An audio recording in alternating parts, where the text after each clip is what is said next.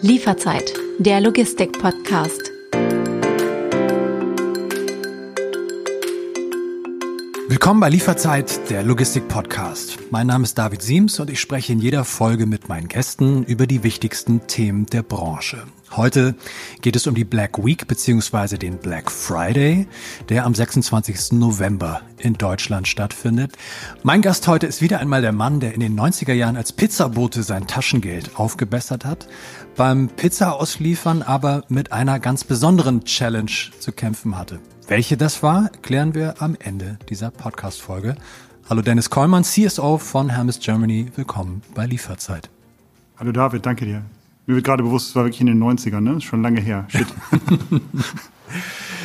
Wir widmen uns aber, bevor wir über die Black Week sprechen und über den Black Friday, noch kurz einer ganz anderen Challenge, nämlich wie immer unserer Buzzword Challenge. Buzzword Challenge.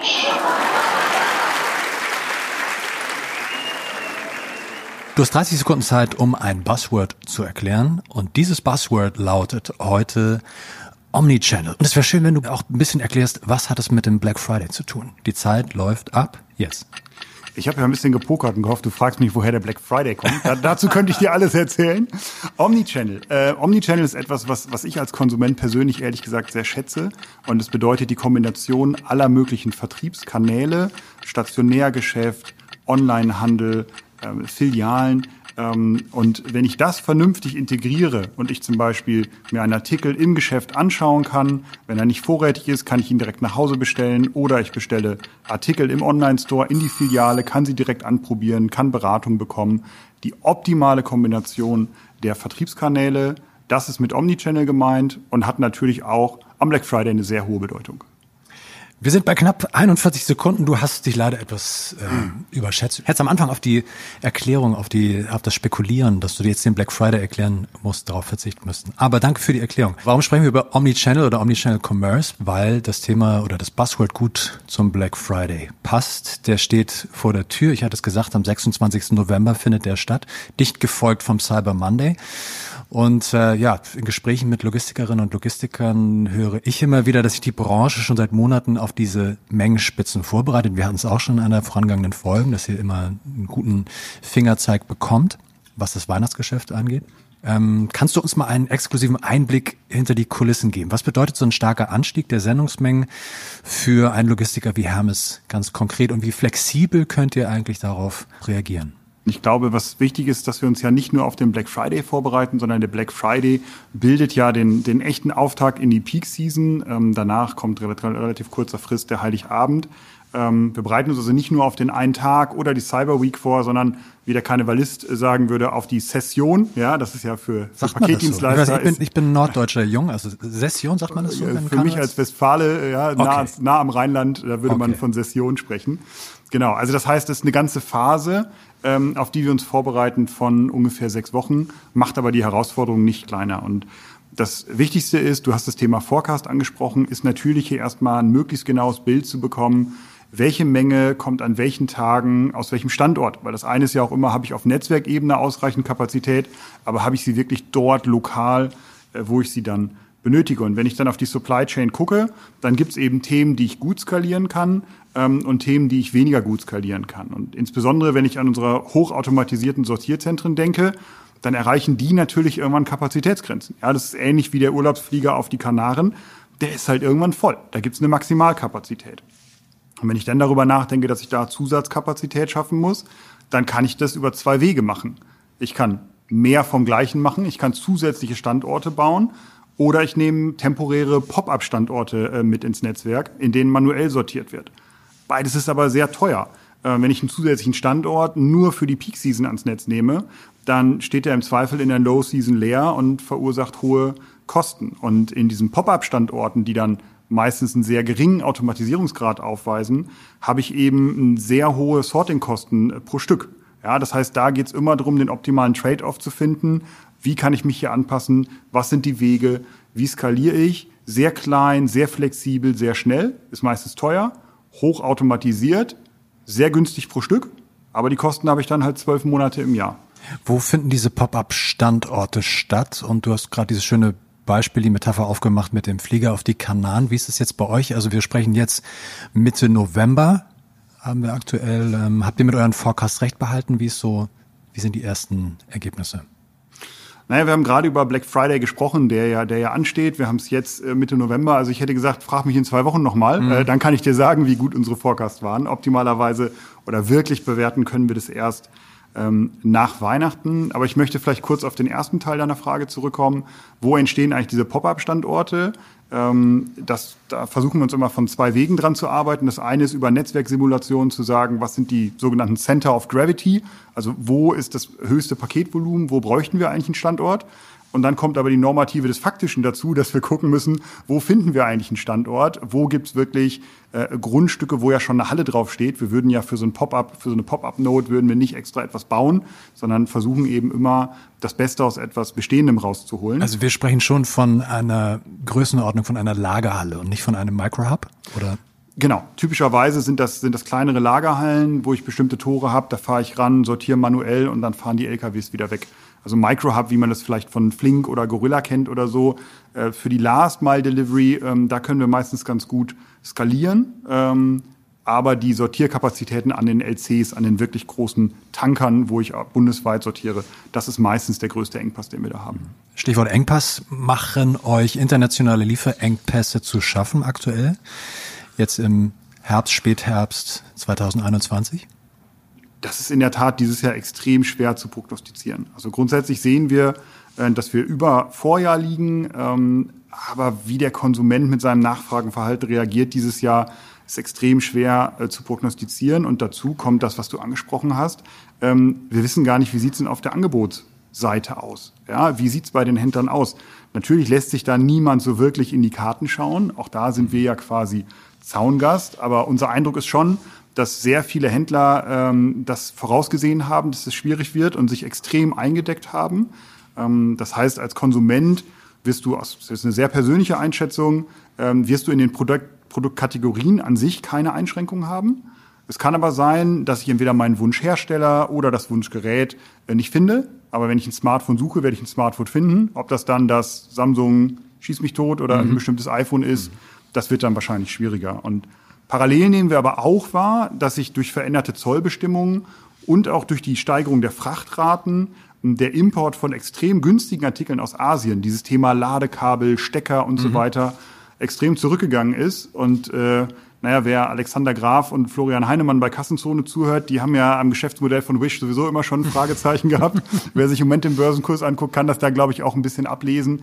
Also da sehen wir schon einen strukturellen Rückgang. Ähm, ob das dann im nächsten Sommer immer noch so sein wird, wissen wir nicht, aber das wird diesen Peak auf jeden Fall mit beeinflussen. Mhm. Wenn du das Peak-Geschäft mit diesem Jahr mit dem von aus dem vorangegangenen Jahr vergleichst, kannst du dort Unterschiede erkennen? Wir sind immer noch gebeutelt von Corona, das kann man so sagen. Das ist ein Umstand, mit dem wir umgehen müssen, mit dem ihr auch umgehen müsst, in dem auch alle Logistiker und Logistikerinnen umgehen müssen. Erkennst du Unterschiede? Ist es deckungsgleich zum letzten Jahr? Wie ist dein Eindruck? Na, was, was geblieben ist, ist eben die extrem hohe Unsicherheit. Also im, letzten Peak, wenn man ich komme ja auch immer ganz durcheinander, wann war jetzt eigentlich welcher Lockdown, wann ist ja. was gekommen, wann ist was wie gelockert worden. Die Bilder verschwimmen ja, weil man auch irgendwie die ganze Zeit zu Hause am gleichen Schreibtisch im Homeoffice gesessen hat. Aber im letzten Jahr gab es ja Mitte Dezember äh, den Lockdown, der in der Tat für uns schon ein Stück weit überraschend kam. Und sowas schließen bisher alle Protagonisten äh, aus. Ja, kann ich nicht bewerten, aber folge dem erstmal gedanklich. Ähm, wir haben eben schon einige Unsicherheitsfaktoren auf der Angebots- und Nachfrageseite gesprochen. Ähm, von daher ist vielleicht der Unterschied 21 zu 20, dass wir uns auf Unsicherheit vorbereiten konnten und einfach äh, unseren Fokus deutlich geweitet haben und gucken, wo können wir eigentlich in dieser Phase Sicherheit bekommen. Und ähm, ich nehme mal eine Studie, auf die ich auch relativ viel gucke, das Konsumklimaindex der GfK mhm. für das Thema Non-Food. Ähm, die sehen im Moment das Konsumklima schon unter dem Niveau aus 2020. Also die generelle Nachfrage der Konsumenten ist geringer. Der Online-Anteil, die messen eben nicht nur, wie ist das gesamte Konsumverhalten, sondern auch, was wird offline, was wird online geshoppt. Der Online-Anteil liegt aber um einige Punkte über dem Wert aus 2020, so dass ich für den E-Commerce und auch für uns als Paketdienstleister schon davon ausgehe, dass wir etwas sehen werden, was leicht über dem 2020er Niveau liegt. Wie sich das aber genau verteilt, Cyber Week, Black Friday, was kommt kurz vor Heiligabend, Wir haben uns auf die maximale Kapazität eingestellt. Wir sind vorbereitet und von daher hoffe ich, dass wir die Kapazität auch bestmöglich ausnutzen werden und ausnutzen können. Ähm, wir sollten aber den Konsumenten auf jeden Fall ein gutes Erlebnis bieten können. Die Kapazität ist da. Du erlebst das Peak-Geschäft in diesem und im vergangenen Jahr nicht zum ersten Mal. Du hast es vorhin mit Session vergleicht aus, der, aus deinem Karnevalssprech. Ähm, was sind vielleicht so prägende Erinnerungen gute Erinnerungen, aber auch prägende schlechte Erinnerungen, die du aus der Vergangenheit hast in deiner Erfahrung ähm, aus dem Peak-Geschäft? Also Peak ist sicherlich die, die hektischste Zeit, äh, die man bei einem Paketdienstleister erleben kann und äh, man sieht seine Kollegen sicherlich mehr als seine Familie in der Zeit. Ich möchte jetzt niemandem zu nahe treten, aber das ist dann vielleicht eher die Downside, so sehr ich meine Kollegen schätze. Ich bin schon auch gerne zu Hause bei meiner Familie. Aber es ist eben doch eine besondere Zeit im Unternehmen, ja, die, die uns alle nochmal ganz anders zusammenführt. Kollegen aus der Zentrale unterstützen in der Fläche beim Ausladen der WRB, ja, sortieren die Sendung. Ist übrigens eine Phase, die von Ops total gehasst wird, weil meistens, wenn die Zentralisten anrücken, geht erstmal die Produktivität in den Keller. Und das ist sicherlich jetzt auch in diesem Jahr unter Corona-Bedingungen äh, schwer umsetzbar. Da sind wir natürlich extrem vorsichtig, aber wie gesagt, das ist schon eine sehr, sehr besondere Zeit. Da steht das gesamte Unternehmen zusammen, zentrale Fläche, all hands on deck und ähm, da wird richtig, äh, richtig das Deck geschrubbt und das bewegt uns immer alle. Und die prägendste Erinnerung in dieser Phase ist aber immer die Heimfahrt am 24.12. Ja, wir sind meistens dann doch alle hier. Und wenn man dann nach Hause fährt und weiß, alle Hallen sind leer, alle Kunden haben pünktlich in einer guten Qualität ihr Paket erhalten und das konnten wir zum Glück äh, in den letzten Jahren sagen, ähm, das ist echt dann die große Befreiung. Und äh, naja, dann darf es auch anfangen zu schneien. Vorher bitte nicht. Wenn du ein bisschen in die Zukunft schaust, ähm, brauchen wir Deutschen denn wirklich diese Rabattschlachten, wie wir sie kennen oder wie wir sie jetzt bevorstehen am Black Friday, in der Black Week, am Cyber Monday? Studien zeigen ja, dass andere Länder wie ähm, China oder USA viel, viel empfänglicher für solche speziellen Tage sind im E-Commerce. Brauchen wir Deutschen noch mehr davon, von diesen besonderen Tagen? Ähm, aus meiner Sicht brauchen wir die, äh, aber wir brauchen sie deshalb, damit die Bedeutung des Black Fridays ein Stück weit abnimmt. Also du hast Amerika angesprochen. Ähm, es wird ja auch immer der, der Singles Day äh, in China ganz, ganz viel zitiert. Mhm. Und äh, wir gucken natürlich sehr viel, insbesondere in die USA und auch nach UK weil man schon sagen muss, die sind uns, was Trends angeht, immer so drei bis fünf Jahre voraus. Mhm. Ähm, und in England ist ja vor drei Jahren quasi am Black Friday alles komplett zusammengebrochen, äh, weil alles auf diesen einen Tag hinausgelaufen ist. Äh, und dann sowohl die Händler in ihren Warehouses, teilweise sogar die Online-Shops äh, vor der ganzen, vor den Zugriffszahlen zusammengebrochen sind. Und in England ist man ja mittlerweile auch dahin gekommen, das so ein bisschen auszuweiten. Der Begriff Cyber Week kommt ja nicht von ungefähr. Ähm, man hat halt versucht, das auf einen längeren Zeitraum ähm, auszuweiten. Und bislang haben wir ehrlicherweise die Reflexe der Konsumenten dahingehend trainiert, dass sie genau auf diesen einen Tag gewartet haben. Und viele Händler, man sieht es ja jetzt schon, die launchen jetzt Angebote und Konsumenten sind darauf nicht angesprungen, weil sie immer das Gefühl hatten, was zu verpassen und auf diesen einen Tag gewartet haben. Und damit haben wir den Konsum, die Nachfrage auf ganz wenige Tage konzentriert. Und das hat uns alle vor große Probleme gestellt und dann zum Teil am Ende des Tages auch die Konsumentenerwartungen enttäuscht. Das heißt, aus meiner Sicht wird der Black Friday nicht mehr weggehen, der wird bleiben. Ähm, die, der gesamte E-Commerce arbeitet aber daran, diese Fokussierung auf den einen Tag wegzunehmen und wieder mehr über eine Peak Season, über die Session ja, äh, zu arbeiten und da eine möglichst konstante Nachfrage zu generieren. Als Konsumenten könnte man ja kritisieren, der Black Friday wird quasi aufgebläht zu einem Black Month, ne, mhm. zu einem kompletten Monat. Ähm, würde aber, wenn ich dich richtig verstanden habe, eigentlich das Geschäft ein bisschen entzerren und auch ein bisschen entspannen und wahrscheinlich auch die Planbarkeit besser machen. Ne?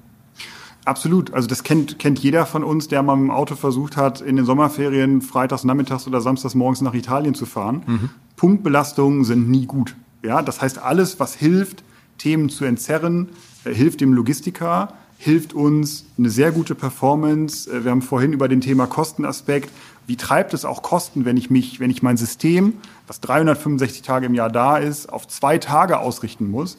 Das treibt die Kosten. Ja, das heißt, je mehr ich die Themen entzerre, umso besser. Auf der anderen Seite sind wir natürlich auch Dienstleister, tragen diesen Namen auch mit Stolz und wollen natürlich auch die Anforderungen der Konsumenten und der Händler erfüllen. Ja, optimalerweise finden wir einen Weg, wie wir die Bedürfnisse aller drei Spieler miteinander kombinieren können. Stichwort Italien, Urlaub, Stichwort mit dem Auto über den Brenner. Ich habe es gerade noch gemacht, jetzt gerade im Oktober über den Brenner nach Italien gefahren. Ähm, das ist eine Überleitung zu der kleinen Anekdote, die ich eingangs erwähnt habe, nämlich, ähm, dass du eine besondere Beziehung zur Pizza hast. Du isst nicht nur gerne Pizza, sondern du hast in den 90ern auch Pizza ausgefahren. Das müssen wir dich noch auflösen, die Anekdote. Was war das ein klassischer Schülerjob, ein Studentenjob? Was hast du gemacht, als du Pizza ausgefahren hast? In der Tat, äh, das war eine relativ heiße Kiste, die wir da hatten in Münster-Roxel. Das war nämlich ein Fiat Panda. Mhm. Und es war total klar, dass die Klapperkiste irgendwann auseinanderfällt. Und von daher durfte man vor jeder Schicht eben nur für 10 Mark damals tanken, mhm. weil ansonsten die Tankfüllung den Restwert des Autos bei weitem überschritten hatte. Und äh, ja, zu dem Auto hatte ich eine sehr besondere Beziehung, das kann man oh, sagen. Feuer. Ist es denn irgendwann mal dann wirklich stehen geblieben oder hast du es immer ja, ich saß aber nicht drin. Also irgendwann gab es ein neues äh, in derselben Kategorie, aber ich saß nicht drin, als es liegen geblieben ist. Dann gab es wahrscheinlich einen nagelneuen Cinquecento. Dennis, vielen Dank für die Zeit, vielen Dank für die Lieferzeit, fürs Gespräch wie immer. Wir sprechen uns in vier Wochen wieder und dann geht es um das Thema Weihnachten und auch um das Thema Jahresrückblick. Wir schauen so ein bisschen auf die Highlights des Jahres in der Logistikbranche. Und ähm, genau, mir bleibt noch zu sagen, bleiben Sie uns treu, abonnieren Sie Lieferzeit überall dort, wo es Podcasts gibt, bei Ihrem favorisierten Streaming-Anbieter. Vielen Dank und bis zum nächsten Mal.